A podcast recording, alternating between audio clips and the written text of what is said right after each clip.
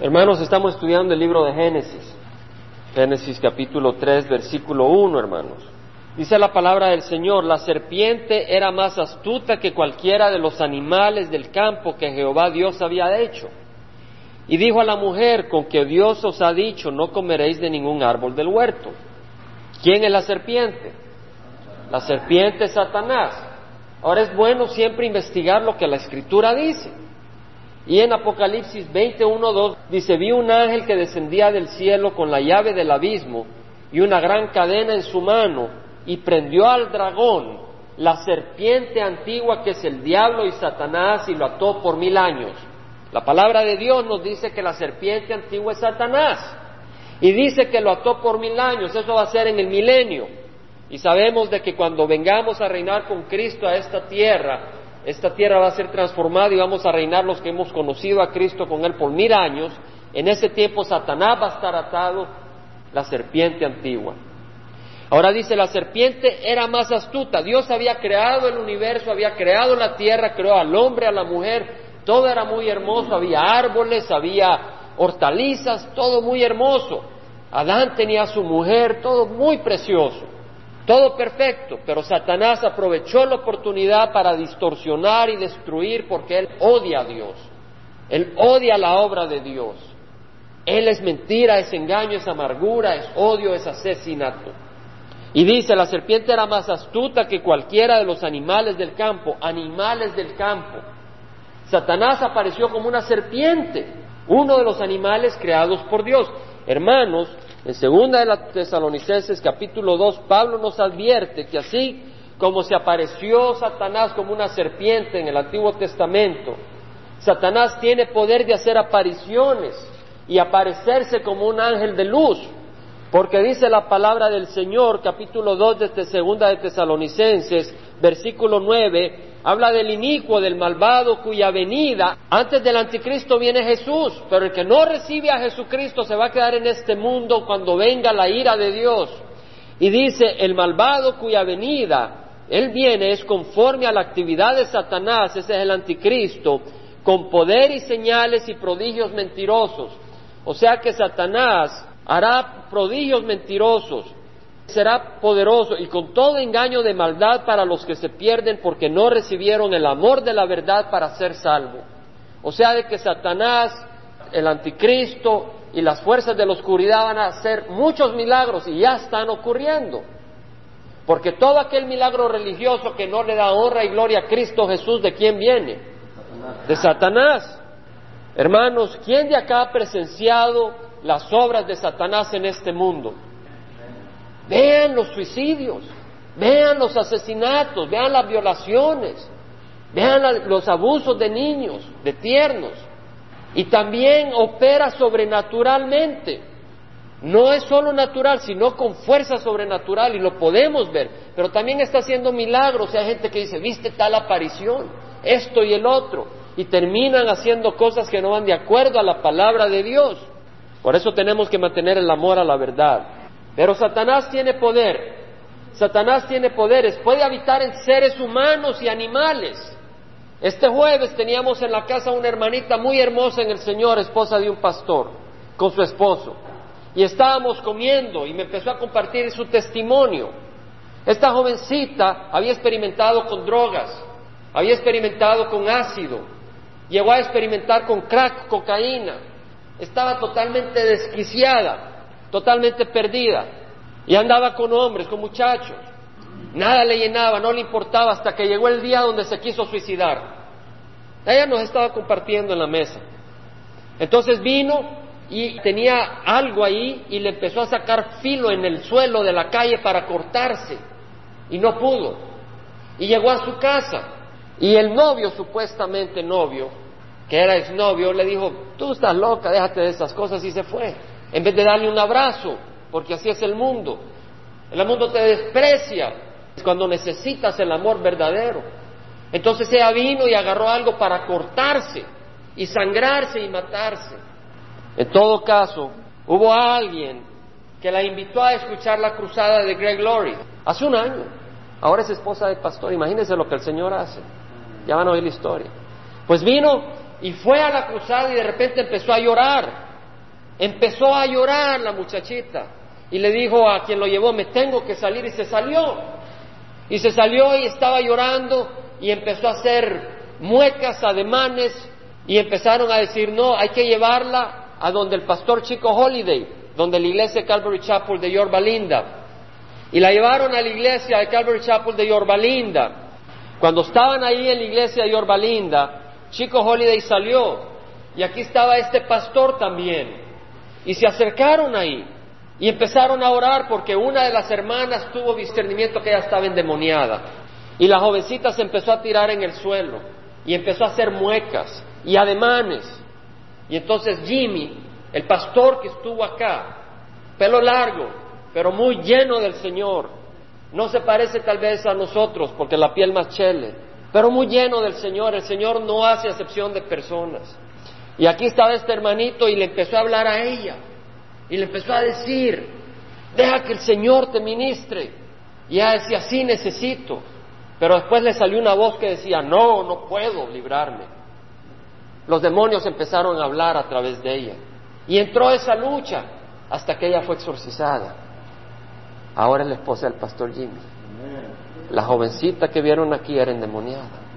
¿Vieron a la esposa del pastor Jimmy? Ahora le sirve al Señor con gran amor. Hermano, Satanás tiene poder y el que no tiene a Cristo está abierto para que el enemigo entre y haga destrucción. Pudiera compartir experiencias personales donde he visto la obra de Satanás, porque Satanás obra donde Cristo no está. Pero donde Cristo está, Satanás sale huyendo. Pero donde Cristo no está, Satanás es rey. Porque en este mundo hay dos reyes, o Cristo o Satanás. Pero Satanás está actuando mientras viene Cristo a reinar, para separar la semilla de la paja. Hermanos, es cierto, Satanás existe y tiene poder y por eso no debemos de sobrepasar nuestra autoridad como siervos del Señor. El Señor nos dice que tenemos poder sobre demonios, pero no para maldecirlos, no para burlarnos de ellos, simplemente para en el nombre del Señor decir que dejen a lo que es del Señor, pero no más allá. En Judas, la carta de Judas, tenemos una admonición que el Señor nos hace. Judas, versículo 9 dice, cuando el arcángel Miguel contendía con el diablo, ¿quién contendía con el diablo? Hermanos, un ángel es capaz de matar a cien mil personas en un abrir y cerrar de ojos. ¿Cuánto más el arcángel Miguel? Y el arcángel Miguel estaba peleando con Satanás. ¿Quiénes somos nosotros para pelear con Satanás? Nada. Debémoselo al Señor. Cuando hay un problema, cuando hay una lucha y sabemos que Satanás está ahí, Señor, encárgate de él. ¿Entendemos, hermanos? Y en nombre de Cristo Jesús podemos ordenar que demonios salgan, pero no vayamos más allá de lo que la palabra nos da autoridad. Dice, cuando el arcángel Miguel contendía con el diablo y disputaba acerca del cuerpo de Moisés, no se atrevió a proferir juicio de maldición contra él, sino que dijo, el Señor te reprenda. ¿Entendemos, hermanos? No seamos ignorantes. No nos metamos a entrar en luchas con Satanás. Yo soy fuerte, aquí vengo y le voy a estar gritando. No, hermanos, seamos astutos. El arcángel Miguel no se atrevió a maldecirlo, sino que le dijo, el Señor te reprenda. Mas estos blasfeman, es decir, hablan abusivamente de las cosas que no entienden y las cosas que como animales irracionales conocen por instinto, por estas cosas son ellos destruidos.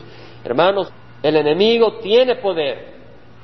Ahora bien, aquí no venimos a glorificar al enemigo, pero venimos a entender las cosas espirituales.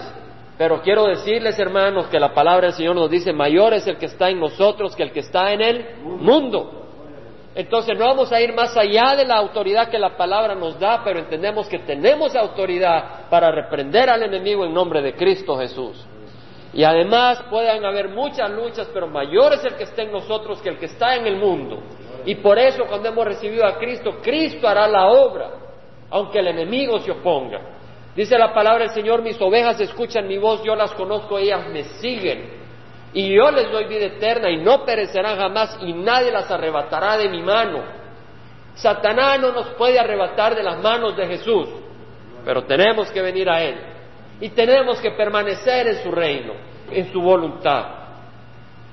En Filipenses Pablo dijo, todo lo puedo en Cristo que me fortalece, todo lo puedo. siempre que sea en la voluntad del Señor. Ahora, si quiero hacer algo fuera de la voluntad del Señor, entonces ya es en la carne y no puedo decir eso. Pero vemos, hermanos, estamos estudiando el principio del pecado, la caída del hombre. En el capítulo 3 dice, la serpiente era más astuta que cualquiera de los animales del campo que el Señor Dios había hecho. Astuta, ¿qué quiere decir astuto? Me fui a la palabra hebrea, arom, arom, y en inglés quiere decir cunning, crafty, subtle. En español, me gusta usar también inglés y español para hallar el significado de las palabras. En español quiere decir astuto, vivaracho, con destreza para hacer algo, diestro, rápido, que ejecuta y hace algo con gran inteligencia y con inventiva, lo sorprende a uno, es hábil, es experto para engañar, es artificioso, sabe mañas y tretas para lograr algo, es sagaz, es disimulado, no es obvio, no sale con cachos donde uno dice, ahí está el diablo. De hecho es tan ligero, tan suave y ágil y delicado que es difícil detectar su presencia muchas veces. Es escurridizo, opera en una forma cubierta y generalmente en forma dañina, eso es lo que quiere decir astuto, es hábil en engañar. Y ese Satanás, si tiene seis mil años de estar engañando con astucia en el mundo, hermanos, tengamos cuidado porque el enemigo es muy astuto nosotros tengamos 20, 30, 40 años de astucia, Él tiene seis mil años de astucia. Lo que necesitamos es la sabiduría del Señor, no la astucia humana. Y le dijo Satanás a la mujer, con que Dios os ha dicho, no comeréis de ningún árbol del huerto. ¿Es eso lo que le dijo Dios? No, hermanos. El Señor le dijo, puedes comer de todos los árboles del huerto, de todos los frutos, menos del árbol del conocimiento del bien y del mal, porque del día que comas de ese árbol morirás. Solo una prohibición. Pero podía comer de todo árbol. Podía reunirse y unirse con su esposa en esa reunión, unión íntima. No se tenía que sentir solo, no tenía que trabajar locamente. Tenía gran bendición.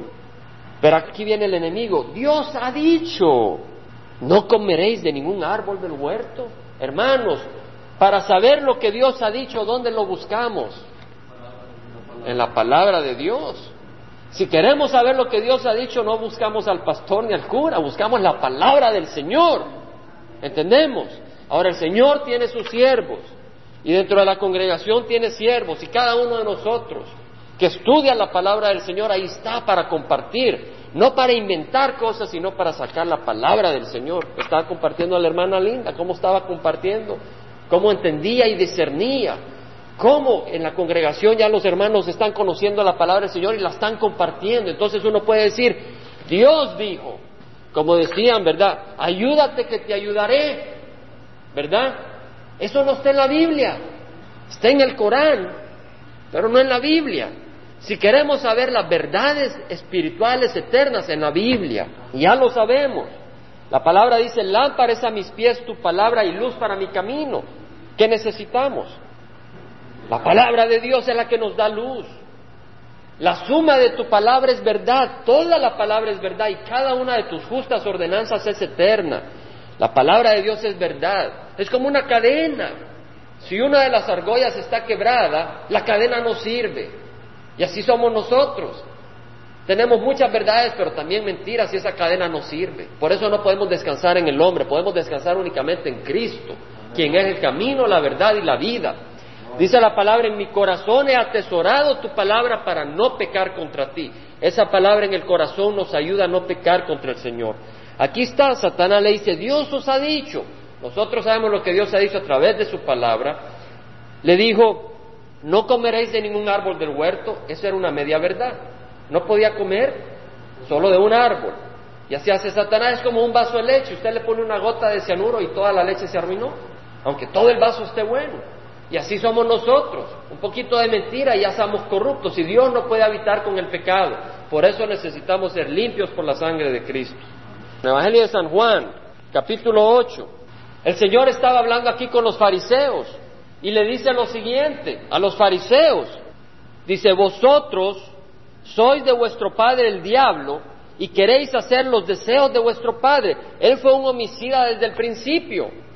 En otras palabras, Él desde el principio trajo la muerte al mundo.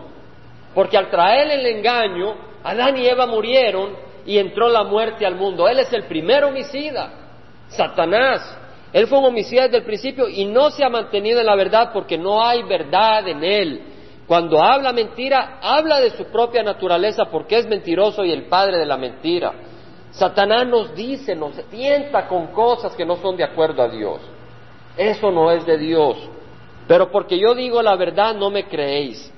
¿Quién de vosotros me prueba que tengo pecado? Y si digo verdad, ¿por qué vosotros no me creéis? El que es de Dios escucha las palabras de Dios, por eso vosotros no escucháis porque no sois de Dios. Hermanos, si somos de Dios, si hemos recibido al Señor, ¿qué pasa al oír la verdad? Escuchamos, nos gusta. Si no somos de Dios, ¿qué nos pasa? No nos interesa, no, no lo entendemos, no nos gusta. Pero cuando recibimos a Cristo, cuando esa palabra nos ha tocado, ya queremos escuchar la verdad, ya no queremos escuchar a Satanás. La palabra dice que el ladrón viene para robar, matar y destruir. Jesús dijo, yo he venido para que tengan vida y la tengan en abundancia. En abundancia, hermanos. Para eso vino el Señor. Satanás nos hace creer que Jesucristo nos viene a arruinar la vida. Pero ayer gozamos abundancia. ¿Quién gozó abundancia ayer? ¿Tuvimos que emborracharnos? ¿Tuvimos que destruir algo? ¿Tuvimos que romper algo? No. Y el Señor nos dio abundancia. Y así es en el camino del Señor. Ahora, volviendo de nuevo a Génesis 3, versículo 2 al 6, la mujer le respondió a la serpiente, del fruto de los árboles del huerto podemos comer, pero del fruto del árbol que está en medio del huerto ha dicho Dios, no comeréis de él ni lo tocaréis para que no muráis. La serpiente conocía la palabra de Dios. ¿Cuál fue el problema de Eva? Conocía la palabra de Dios, pero se quedó platicando con el diablo. Hermanos, no nos quedemos platicando con el diablo. ¿Entendemos? No nos quedemos platicando con Satanás.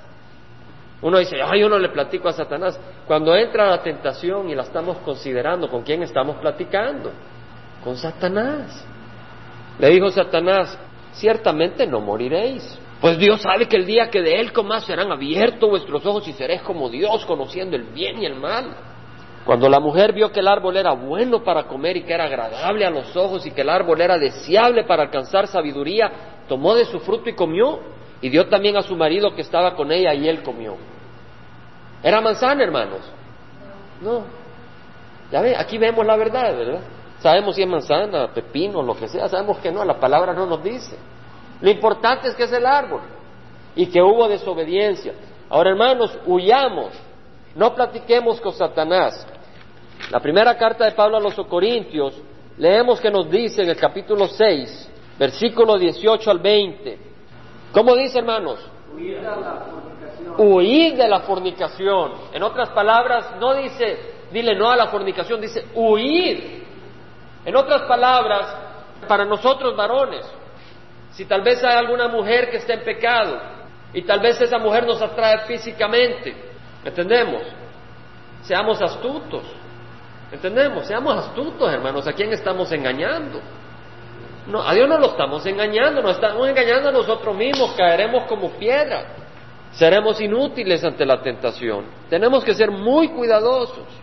Huir de la fornicación, todos los demás pecados que un hombre comete están fuera del cuerpo, pero el fornicario, el que tiene relaciones íntimas fuera de su matrimonio, peca contra su propio cuerpo. ¿No sabéis que vuestro cuerpo es templo del Espíritu Santo? Hermanos, el templo de Dios es que nuestro cuerpo, que está en vosotros, el cual tenéis de Dios y que no sois vuestros.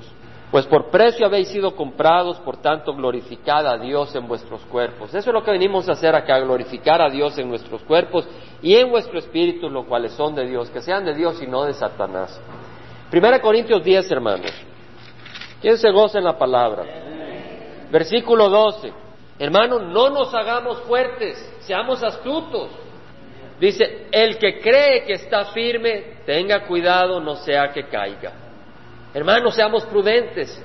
Si yo tengo problemas con cocaína y tengo cocaína en mi casa, no la guardo, la voto. No se la voy a vender a nadie porque eso es hacer mal a alguien. Bótela. Si tiene tentación con pornografía y tiene una Playboy por ahí, quémela. ¿Entendemos, hermanos? Si tiene cable TV Y ahí casualmente tienen un canal donde presentan morbosidades y usted se siente débil y lo enciende. Cancele Cable TV. Mejor ir al reino de los cielos sin haber visto Cable TV que entrar en el reino de los infiernos habiendo visto todas las películas de Cable TV. ¿Entendemos, hermanos? Seamos astutos.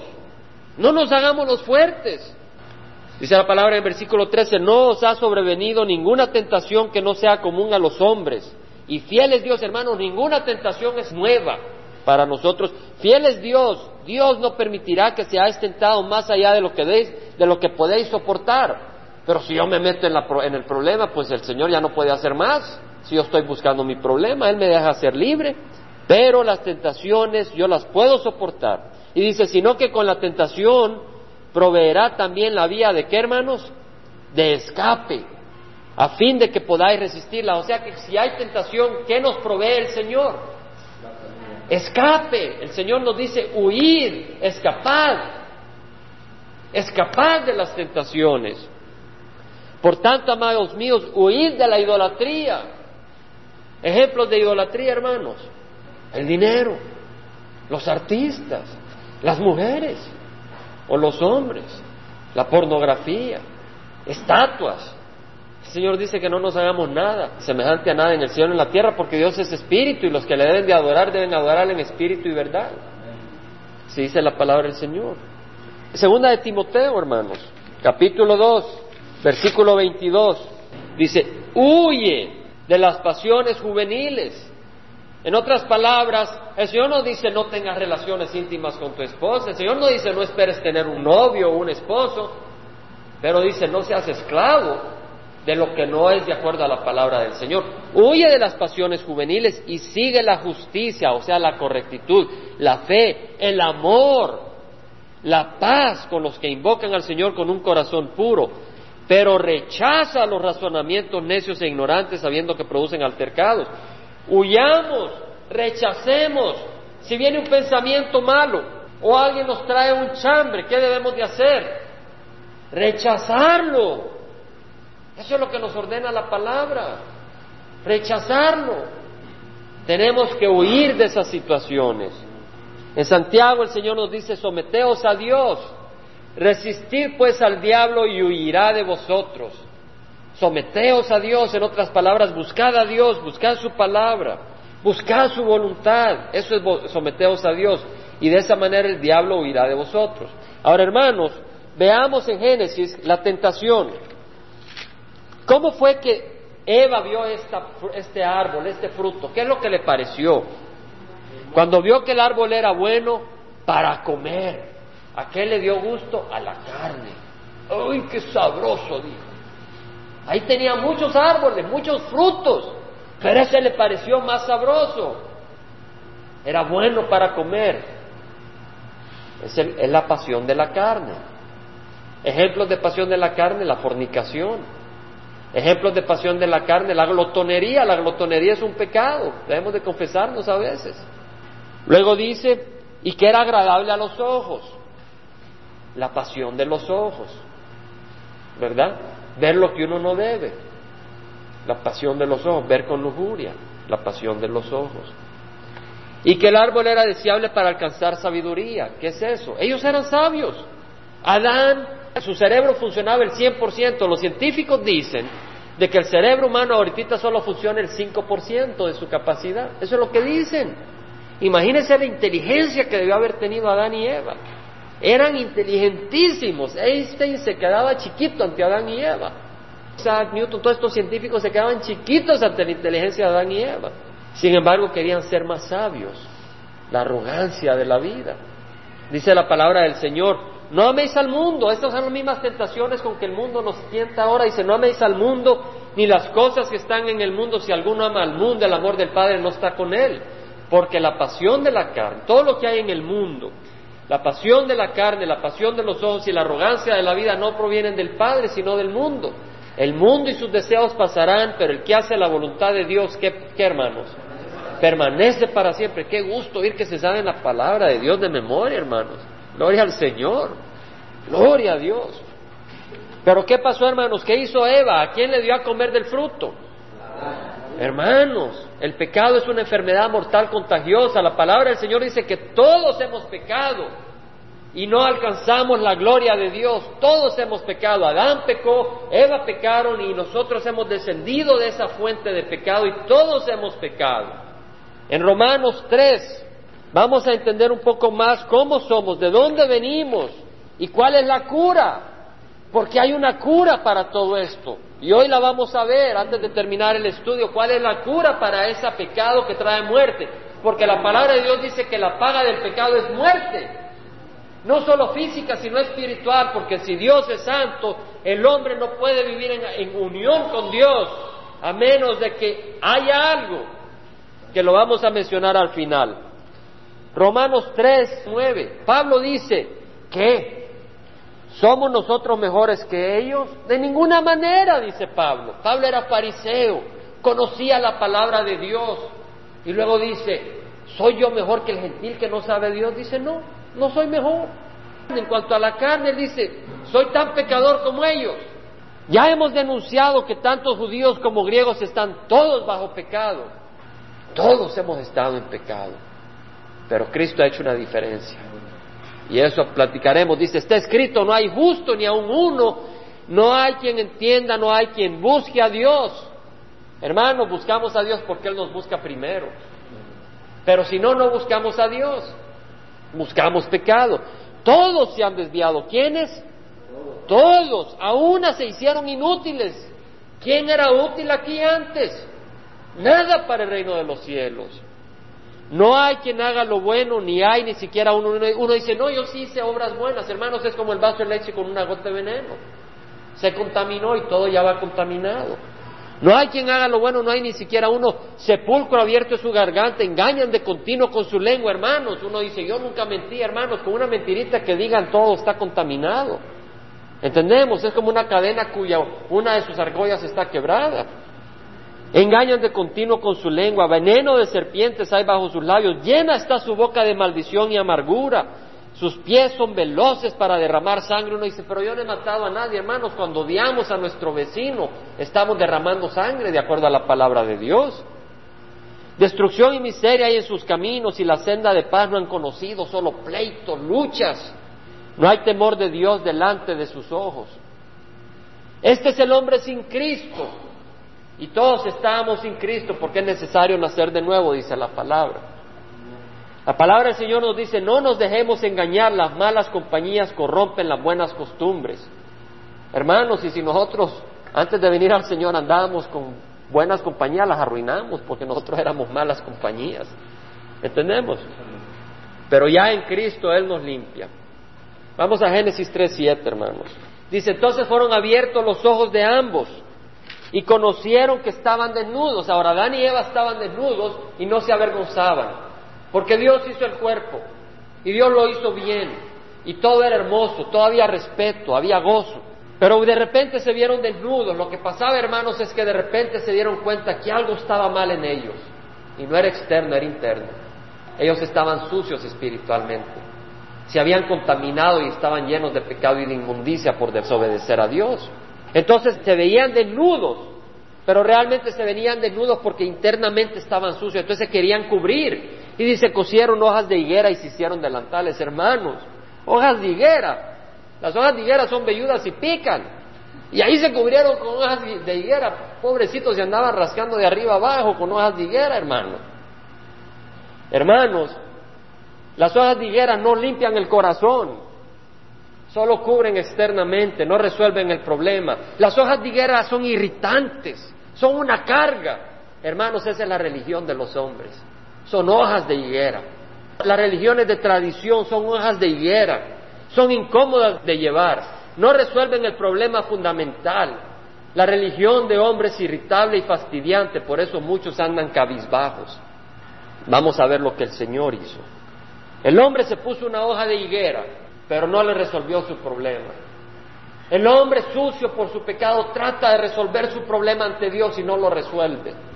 Dios tiene que actuar. Por eso la religión es el esfuerzo del hombre de alcanzar a Dios, pero siempre anda con temor ante Dios. Pero cuando Cristo, que es el cristianismo, viene al mundo a darnos la mano y a limpiarnos, Esa es la religión de Dios.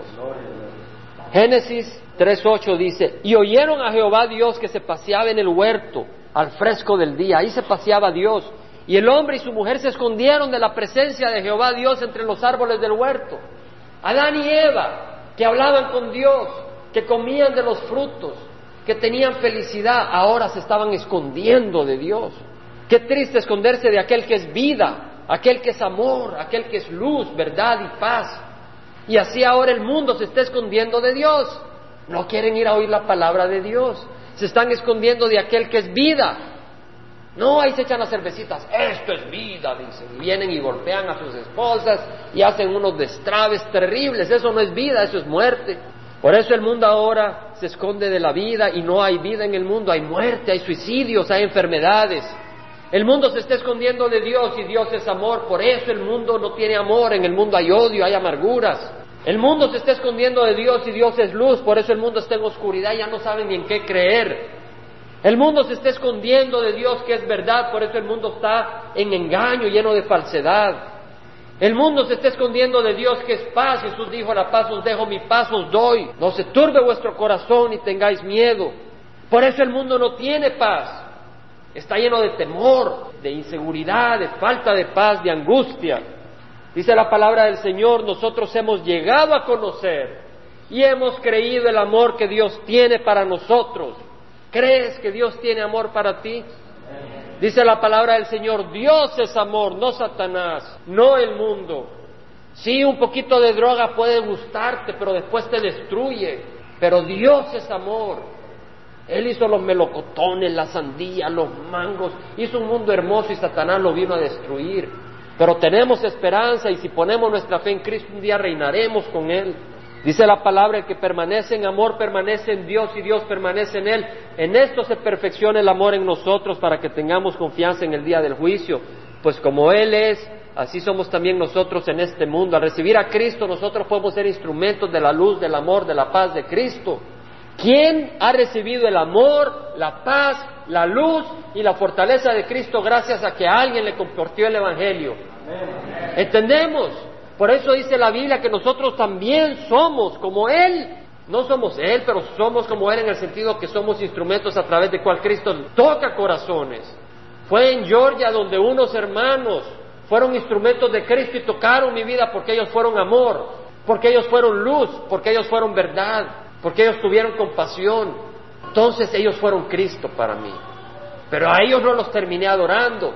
Terminé adorando a Cristo porque ellos son verdaderos siervos. El siervo falso busca que le adoren a Él, que lo admiren a Él.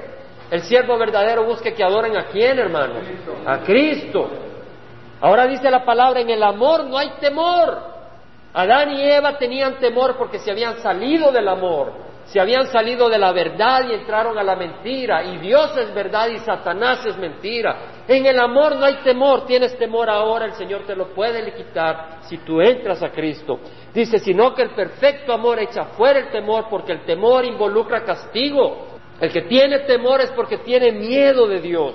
Y el que teme no es hecho perfecto en el amor, pero nosotros amamos porque Él nos amó primero. No porque somos grandes cosas, pero porque hemos recibido el amor de Dios. Pero hermanos, Adán y Eva se trataron de esconder, pero de Dios nadie se esconde. Busquen el Salmo 139 rápidamente, hermanos. ¿Quién se goza en la palabra, hermanos? Eso es lo que estamos estudiando, la palabra del Señor, no la palabra de hombre, la palabra del Señor. Y la palabra del Señor está tocando México, El Salvador, Centroamérica, China, todo el mundo. Y el Señor viene pronto. Salmo 139 dice, versículo 7, ¿A dónde me iré de tu espíritu? dice David. ¿A dónde huiré de tu presencia? Sí, tal vez la policía no nos agarra, pero el Señor está ahí con los ojos abiertos. Si subo a los cielos, aunque me vaya en un cohete a la luna, ahí estás tú. Si en el Seol preparo mi lecho en la región de los muertos, ahí estás tú. Si tomo las alas del amanecer, si habito en lo más remoto del mar, aún ahí me guiará tu mano. El siervo del Señor se goza que no se puede esconder del Señor porque quiere decir que siempre el Señor está con uno. Pero el que no tiene al Señor tiene miedo, pero no se puede esconderse del Señor. Dice, si digo ciertamente las tinieblas me envolverán y la luz en torno mío será noche. Hermanos, ni las tinieblas son oscuras para ti, y la noche brilla como el día, las tinieblas y la luz son iguales para ti. En otras palabras, aunque nos rodeen las tinieblas, aunque Satanás nos tire tinieblas, no nos pueden esconder de Dios, hermanos. Y también el que no tiene a Cristo, aunque ande en la oscuridad y no lo vea el mundo, o la esposa o el esposo, Dios te ve, Dios te ve. Dice en Primera de Corintios 4:5, no juzguéis antes de tiempo, esperad hasta que Jehová venga, el Señor venga, el cual sacará a la luz las cosas ocultas en las tinieblas. Hermanos, las cosas ocultas van a salir a luz. Dejemos de hacer cosas que no son del Señor. Van a salir a luz y también pondrá de manifiesto los designios de los corazones, no solo lo que se hizo, sino cuáles eran las intenciones del corazón. Tal vez algún pastor llegue a predicar la palabra y lo hace únicamente para ser admirado. Los designios del corazón van a ser expuestos. Tal vez alguna hermanita viene y hace algo, pero el objeto es ser admirada. Ahí eso va a ser presentado al Señor. Esas obras son peores que trapos de inmundicia, dice el Señor. Las razones tienen que ser del Señor, honrar y glorificar a Dios. Cada uno recibirá su alabanza de parte de Dios. Hermanos, en Apocalipsis 20:12, vi a los muertos grandes y pequeños, los que no murieron en Cristo, los grandes y pequeños, de pie delante del trono, y los libros fueron abiertos, y otro libro fue abierto que es el libro de la vida, y los muertos fueron juzgados por lo que estaba escrito en los libros, según qué, según sus obras. O sea que las obras nuestras están escritas en los libros. Pero cuando hemos venido a Cristo, ¿qué pasa, hermanos? Estamos escritos en dónde? En el libro de la vida. Y el Señor borra nuestras obras, las obras de pecado. Porque dice la palabra del Señor en el Salmo 103, versículo 8, compasivo y clemente es Jehová, lento para la ira y grande en misericordia no contenderá con nosotros para siempre, ni para siempre guardará su enojo, no nos ha tratado según nuestros pecados, ni nos ha pagado conforme a nuestras iniquidades, porque como están de alto los cielos sobre la tierra, así de grande su misericordia, ¿para quiénes? ¿Para todos? No, ¿para quiénes? Para los que le temen.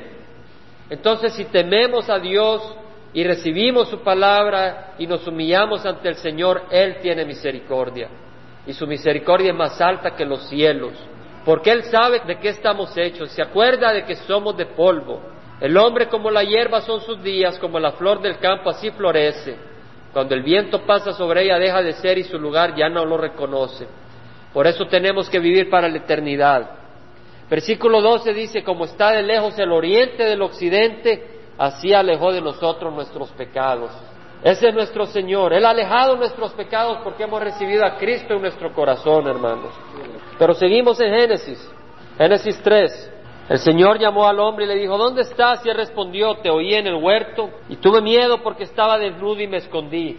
Y Dios le dijo, ¿quién te ha hecho saber que estabas desnudo? ¿Has comido del árbol del cual te mandé que no comieras? El hombre respondió, la mujer que tú me diste por compañera me dio del árbol y yo comí. Adán, ¿a quién le echó la culpa? A Eva. Eso no es arrepentimiento, hermanos. Arrepentimiento es cuando uno no le echa culpa a nadie, sino que uno se arrepiente y dice, Señor, ¿por qué le creí a Eva y no a Cristo? ¿Por qué le creí a mi mujer y no a tu palabra? El Señor le dijo a la mujer, ¿qué es esto que has hecho? Y la mujer respondió, la serpiente me engañó. El hombre se quejó de Eva. ¿Y Eva de quién se quejó? De la serpiente.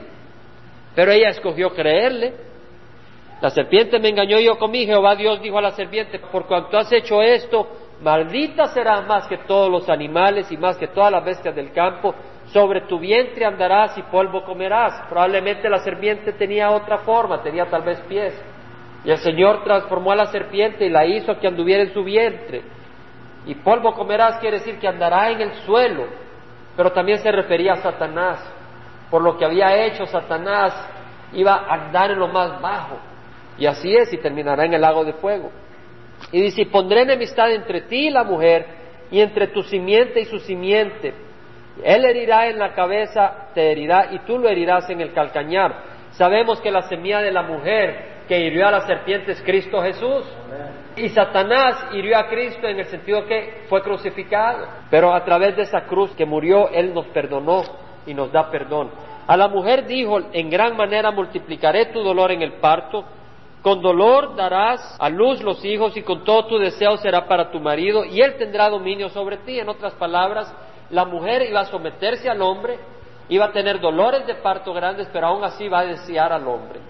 Dijo Adán, por cuanto has escuchado la voz de tu mujer y has comido del árbol del cual te ordené diciendo no comerás de él, maldita será la tierra por tu causa, con trabajo comerás de ella todos los días de tu vida. Hermanos, a veces tenemos que escuchar a nuestras esposas, pero a veces no tenemos que escuchar a nuestras esposas, hermanos. A veces tenemos que oírlas y poner atención, pero a veces tenemos que entender de que tal vez la voz del Señor es distinta. Y también las esposas tienen que poner atención y someterse al marido.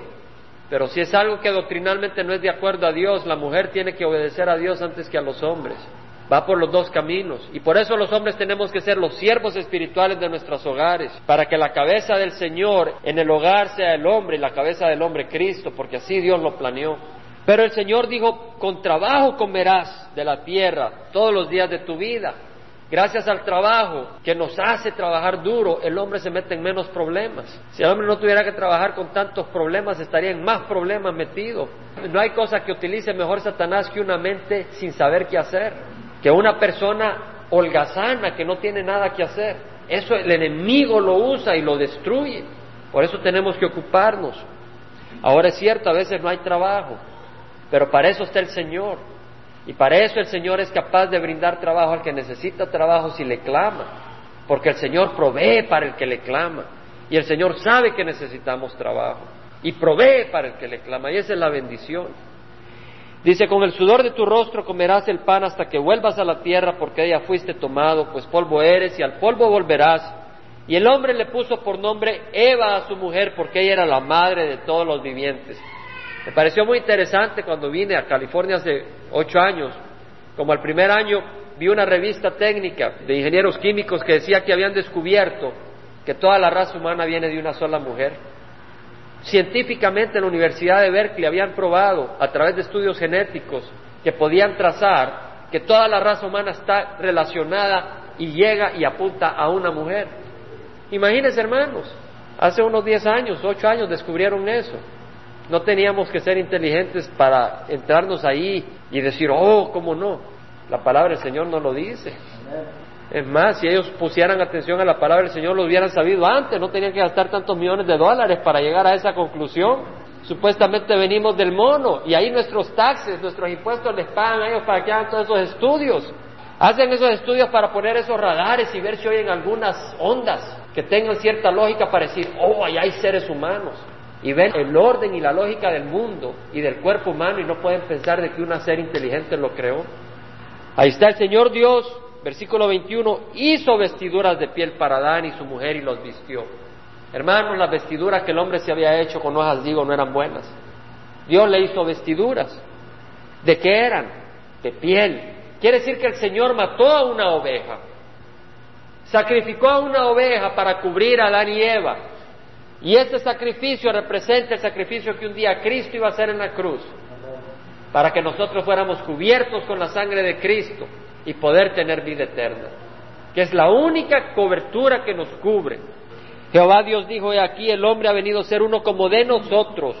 Vemos la Trinidad, conociendo el bien y el mal, cuidado ahora no vaya a extender su mano y tomar también del árbol de la vida y coma y viva para siempre. Jehová Dios lo echó del huerto de Edén para que labrara la tierra del cual fue tomado. Expulsó pues al hombre y al oriente del huerto del Edén puso querubines, estas criaturas angelicales, y una espada encendida que giraba en todas direcciones para guardar el camino del árbol de la vida. Porque si el hombre comiera del árbol de la vida, su cuerpo no muriera. Imagínense, Hitler estaría vivo. No, hermanos, este cuerpo en pecado tiene que morir para resucitar como un cuerpo transformado. Esta es la palabra del Señor. Hermanos, hemos estudiado la caída del hombre, el pecado, pero aquí hemos visto y hemos estudiado Satanás también, lo astuto que es, y hemos estudiado de que tenemos salvación en Cristo Jesús. Está anunciado acá desde el libro de Génesis que Cristo iba a aplastar la cabeza de la serpiente. Está aquí anunciada la cobertura de Dios a través de un sacrificio. Y ese sacrificio realmente es el sacrificio de Cristo. Dice la palabra del Señor que la paga del pecado es la muerte, pero el regalo de Dios es vida eterna en Cristo Jesús. Dice la palabra del Señor que de tal manera amó Dios al mundo que dio a su Hijo unigénito para que crea en Él no se pierda, mas tenga vida eterna. Hermanos, esa es la buena noticia. Satanás trajo en este mundo dolor y pecado, pero Cristo trajo salvación.